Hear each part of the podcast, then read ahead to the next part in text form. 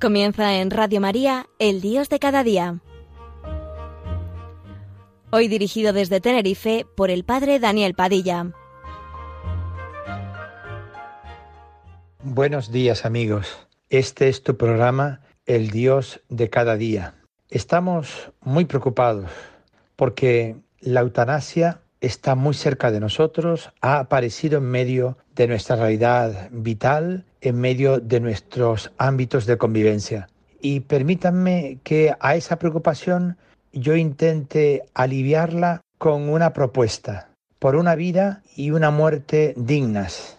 Solo quien cree en el Evangelio y tiene experiencia personal de la fuerza liberadora y salvadora que en él se encierra, está capacitado para decir una palabra buena, una palabra de salvación a otros. Evangelizan las personas que acogen el Evangelio y lo viven. No hemos de olvidar que la evangelización es, de alguna manera, irradiación y comunicación de la experiencia de salvación que vive el propio evangelizador. El acto evangelizador se produce como una penetración de la fuerza salvadora de Dios en la historia de los hombres a través de unos creyentes que ellos mismos están haciendo en su propia vida esa experiencia de salvación. Por muchos cambios y mejoras que se introduzcan en el trabajo y la organización pastoral en el mundo de la salud, no habrá más fuerza evangelizadora si los creyentes allí comprometidos no viven una experiencia más viva de la salvación de Dios que se nos ofrece en Jesucristo. No habrá allí foco evangelizador si no hay creyentes que se nutren del Evangelio y lo viven con una verdad propia, experimentada por ellos mismos antes de ser comunicada a otros. Por eso hay que recordar que la pérdida de contemplación, el recorte de la oración, el apagamiento de la vida interior no dan mayor eficacia a la acción evangelizadora, sino que la empobrecen de raíz con el riesgo de reducirlo todo a puro servicio sanitario o trabajo profesional o gesto altruista. Jesús alimenta su acción sanadora en el Padre. Curar no es para él una actividad profesional, es trabajar realizando las obras del que le ha enviado, nos dice San Juan en el capítulo 9.4. Por eso extrae su fuerza curadora de la oración. Así se lo hace saber a los discípulos. Esta clase de demonios con nada puede ser arrojada sino con la oración. La evangelización del mundo de la salud, del mundo asistencial, está pidiendo hoy un desarrollo más vivo de la espiritualidad apostólica, que los cristianos comprometidos en ese mundo se sientan enviados por Cristo a comunicar la ternura de Dios a los enfermos, a los ancianos, que entiendan y vivan su trabajo sanitario como servicio a la evangelización. Esta espiritualidad apostólica nace y se alimenta en la oración. Solo en el encuentro amoroso y silencioso con Cristo se escucha la llamada a la misión y se despierta la seducción por la tarea evangelizadora. Ahí se descubre uno escogido para el Evangelio de Dios. Ahí se recibe de Cristo la gracia y el apostolado. Hemos de preguntarnos dónde se alimenta hoy la fuerza evangelizadora de los que se mueven en el mundo sanitario, capellanes, religiosas, religiosos, laicos, agentes de pastoral, o en el mundo sanitario que se da en casa, familiares y amigos voluntarios que atienden a los enfermos en el hogar. ¿En qué oración? ¿En qué experiencia del Evangelio? ¿En qué comunidad? Probablemente es necesario cultivar más la oración apostólica, es decir, una oración en la que el evangelizador se vea arrastrado por la corriente de amor de Dios a los hombres. Una oración en la que se sienta remitido y enviado a los enfermos como destinatarios de la ternura del Padre. Una oración que lo vaya configurando con Cristo, el enviado de Dios a salvar al hombre.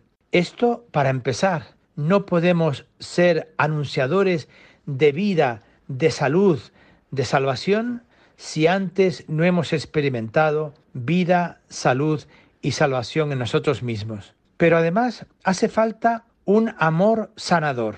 En el núcleo de la acción curadora de Jesús e inspirando todas sus actuaciones encontramos siempre el amor. Jesús actúa porque se le conmueven las entrañas ante el sufrimiento de las gentes.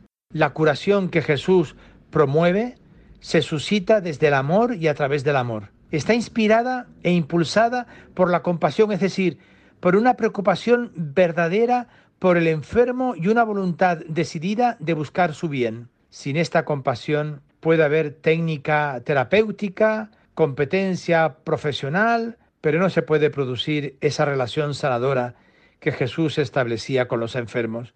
No es posible curar al enfermo como lo hacía Jesús desde el desinterés, la indiferencia, el egoísmo, el desamor. En Jesús curar es su forma de amar. Lo primero que la evangelización ha de introducir en el mundo de la salud, en el mundo asistencial moderno, es este amor al enfermo, hecho de cercanía, de solicitud, de respeto, de cuidado.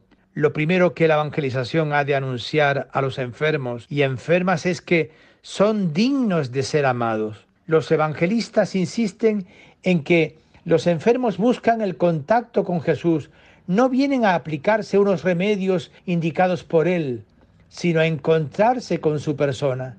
Es Él el que hace bien. Lo decisivo no son los procedimientos que emplea, sino la fuerza curadora que irradia su persona. Jesús sana desde sí mismo, no desde unos remedios curativos. Lo que cura al enfermo es su palabra, su acogida, sus manos, su bendición, su perdón. Como dice Wolf, la terapia que Jesús pone en marcha es su propia persona. La terapia es Él mismo. No se trata ahora de ignorar o minusvalorar la técnica sanitaria y la responsabilidad profesional, sino de lo que se trata es de recordar que la actuación personal de quien utiliza esa técnica tiene en el enfermo una repercusión de signo positivo y curador o de signo negativo y dañoso. En un mundo de la salud, en un mundo asistencial tan tecnificado como el actual, la acción evangelizadora de signo positivo y curador solo se va a transmitir al enfermo a través de las personas que utilizan esa técnica con el corazón, es decir, con el amor. Pero hace falta además un servicio gratuito en nuestra atención a los enfermos. El amor evangelizador de Jesús a los enfermos aparece caracterizado por el signo de la gratuidad. Jesús no actúa movido por un interés económico, ni por un deber profesional, ni por objetivos proselitistas, sino por su amor entrañable a esos seres desvalidos que sufren víctimas de las fuerzas del mal. Así ha de ser también la actuación de los que evangelicen en su nombre el mundo de la enfermedad. Id proclamando que el reinado de Dios está cerca, curad enfermos, resucitad muertos, purificad leprosos, expulsad demonios. Gratis lo habéis recibido, dadlo gratis, dice Mateo capítulo 10. No se puede proclamar que Dios está cerca del enfermo, sino desde un servicio gratuito. La gratuidad es tal vez el sacramento o signo más significativo para anunciar la buena noticia de Dios. En el actual mundo sanitario, donde tanto cuenta el interés, la ganancia o el propio provecho, pocos gestos pueden tener más fuerza evangelizadora que el hombre o la mujer disponible y cercano, capaz de dar gratis su tiempo, sus fuerzas, parte de su descanso, la persona dispuesta a arriesgar su prestigio, su puesto, su seguridad por la defensa del enfermo, sin falsos protagonismos ni envidias, buscando siempre el servicio a la persona amada, a la persona necesitada. Y lo que decimos del mundo sanitario también lo podemos decir en el mundo de la familia. En el mundo de la salud y de la familia, los gestos más claramente evangelizadores y menos ambiguos serán casi siempre aquellos servicios ocultos, poco valorados, rehuidos por casi todos, desagradables y de poco prestigio, que sólo se pueden entender desde una actitud de amor gratuito al ser humano.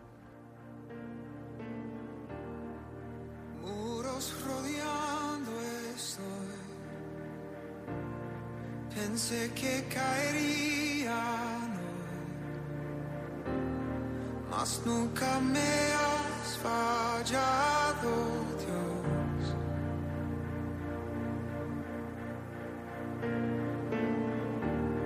La espera terminará. Sé que has vencido ya. Nunca me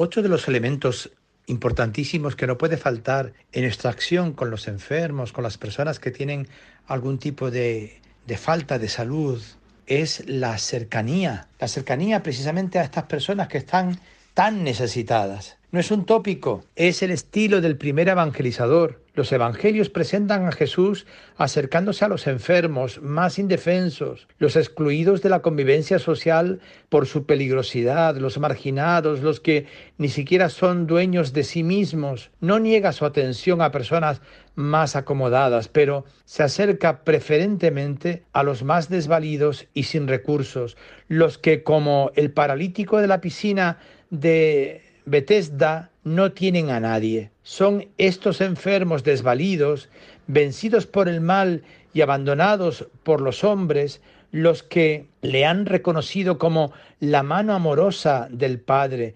extendida hacia ellos. Jesús es signo de que Dios no los abandona, no están perdidos, sus vidas quedan abiertas a la esperanza. Este es el dato que hoy tiene que recoger toda evangelización que quiera ser fiel a Jesús. Él se hace presente allí donde la vida aparece más abandonada, más malograda. Solo a partir de la acción salvadora en medio de este mundo doliente de los más excluidos, anuncia a todos al Dios amigo de la vida. Esa es la dirección que ha de seguir también hoy la evangelización llegar hasta los enfermos, a los que nadie llega, y atender a los que tal vez nadie quiera atender y están presos de su soledad en sus propias casas. En una sociedad estructurada, no al servicio de los más necesitados, sino una sociedad estructurada al servicio de los más fuertes y poderosos, los pobres no siempre tienen acceso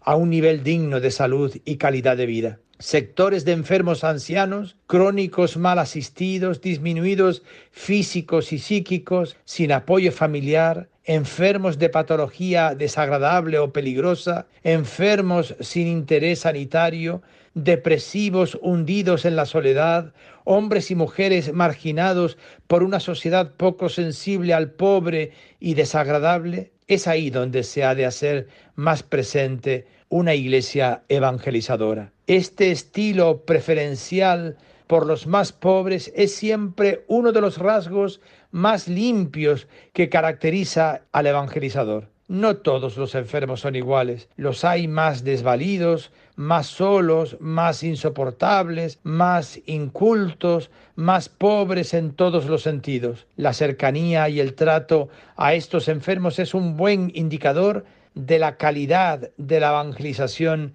en el mundo de la salud. Y además nos vamos a acercar a nuestros enfermos desde una atención integral. Jesús no aporta solo salud biológica, la curación del organismo queda como englobada dentro de una acción más integral de sanación de toda la persona. Jesús reconstruye al enfermo desde su raíz, desbloquea lo que impide el despliegue sano de su vida, lo arranca de la soledad y la desesperanza, le contagia su fe y confianza en Dios, lo libera del pecado y de la culpabilidad, trata de promover su potencial sanador. ¿Tú quieres curarte? Conduce al enfermo a un modo de vida más saludable y positivo. La búsqueda de salud del hombre contemporáneo sigue siendo parcial y fragmentaria. El modelo médico predominante sigue ocupándose unilateralmente del enfermo, centrando su atención en el organismo enfermo, sin atender a la persona en su totalidad. Los enfermos son curados de su enfermedad, pero pocas veces son sanados interiormente y encaminados hacia una vida más saludable, aquello que llamamos la salud integral de la persona. Las ciencias psicológicas, por su parte, ignoran casi siempre la dimensión espiritual y trascendente de la persona, limitándose a recomponer el psiquismo humano como un proceso cerrado en sí mismo. En este contexto, la evangelización se ha de situar en la búsqueda de una salud más total e integral para el ser humano. Si la asistencia médica se centra casi exclusivamente en la atención a un organismo enfermo, la acción evangelizadora ha de mirar a la sanación de la persona. Por eso son tareas netamente evangelizadoras ayudar al enfermo a curarse de heridas pasadas, a liberarse de cuanto ha ido deteriorando y dañando su vida, a reconciliarse consigo mismo, con sus seres queridos o con Dios, a iniciar unas relaciones nuevas y más sanas con los demás, a despertar su vida interior, a descubrir un sentido más positivo y esperanzado a su existencia. Las necesidades del enfermo pueden ser múltiples. La actitud del evangelizador ha de ser de servicio y disponibilidad total, como es la actitud de Jesús, bien resumida en su pregunta al ciego de Jericó, ¿qué quieres que yo haga por ti? ¿Qué necesitas de mí? No hay recetas, no hay soluciones estándar. Cada enfermo es un reto, una llamada al servicio. Hay enfermos que necesitan amor y seguridad. Hay quienes necesitan aliento y fortaleza en momentos de abatimiento y depresión. Otros buscan orientación en medio de su desconcierto.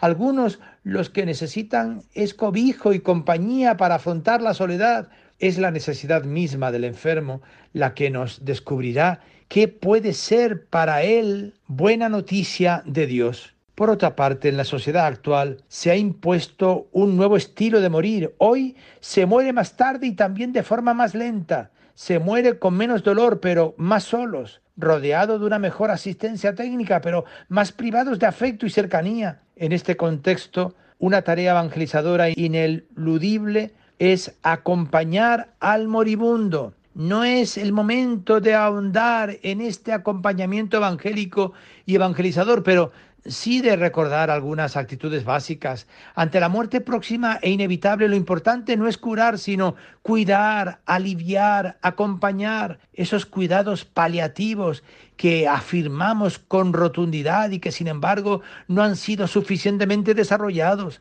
Comprender las dudas, los miedos y las crisis del enfermo, respetar sus sentimientos y creencias, potenciar su autoestima y su visión positiva de la vida, ayudarle a enfrentarse a sentimientos de culpabilidad, escuchar amistosamente sus confesiones, fracasos, remordimientos, cosas incumplidas, despertar su fe y confianza en Dios, ayudarle a pedir perdón, a sentirse aceptado, a despedirse de sus seres queridos con paz. Por tanto, hace falta una clara defensa del enfermo. Amigos, Jesús no solo cura a los enfermos, sino que defiende la dignidad de la persona enferma y sus derechos. Así Jesús defiende a los enfermos de la condena social que los excluye y que los margina como malditos y sospechosos de pecado.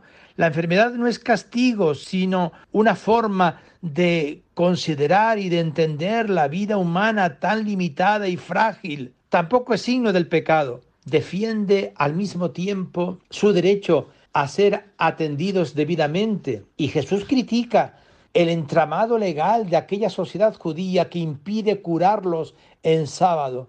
Jesús reacciona también oponiéndose a la marginación de ciertos enfermos considerados peligrosos o impuros. Por eso toca a los leprosos, rompe tabúes y se acerca a enfermos impuros. Según Jesús, todo ha de quedar subordinado al bien del enfermo. El riesgo de deshumanización del mundo de la salud está en olvidar que el enfermo ha de ser siempre el centro de atención, cuidado y preocupación. Toda la dinámica sanitaria, la estructura hospitalaria y la actuación de los profesionales ha de estar al servicio del bien del enfermo. Por eso, la acción evangelizadora ha de ser y de enfrentarse y denunciar todo cuanto sea olvido, marginación, abuso o manipulación del enfermo. Por otra parte, ha de promover todo aquello que mejore el cuidado del enfermo y la atención integral a sus necesidades. Este compromiso transformador del mundo sanitario pertenece al acto evangelizador. No basta atender personalmente bien a cada enfermo, es necesario también el esfuerzo por humanizar cada vez más las estructuras, el trato al enfermo, las costumbres, el comportamiento médico, el comportamiento de las familias hacia el enfermo que está postrado en cama. Si el mensaje cristiano sobre el amor y la justicia no manifiesta su eficacia en la acción por la injusticia en el mundo, muy difícilmente obtendrá credibilidad entre los hombres de nuestro tiempo. No se trata de pensar en grandes acciones de eficacia inmediata y espectacular. La acción evangelizadora se lleva a cabo casi siempre desde la sencillez y los medios pobres. Lo importante es impulsar todo lo que puede mejorar la atención al enfermo, defender sus derechos incluso en medio de otras reivindicaciones de orden salarial o laboral colaborar en campañas de mejora, tomar parte activa en comités de ética, elevar la denuncia oportuna cuando el enfermo no es querido, amado y aceptado. Y finalmente, me parece que es importante que descubramos que tenemos que acercarnos al enfermo desde la bendición, porque nos podemos acercar desde actitudes diferentes, desde una preocupación médica, desde un interés científico o desde un ánimo lucrativo. Lo propio del evangelizador es acercarse al enfermo para poner en su vida la bendición de Dios. Para él, el enfermo es, antes de nada, un ser humano débil y doliente que necesita cuidado, amor y bendición. Bendecir, del latín benedicere, significa literalmente hablar bien y decirle cosas buenas a alguien y sobre todo decirle nuestro amor, expresarle nuestro deseo de bien. Sí, amigos, por una vida y una muerte dignas, hagamos el esfuerzo de acercarnos desde la vida, desde la bendición, desde el amor, desde la caridad cristiana a nuestros enfermos, porque también son una bendición para nosotros. Buenos días, amigos.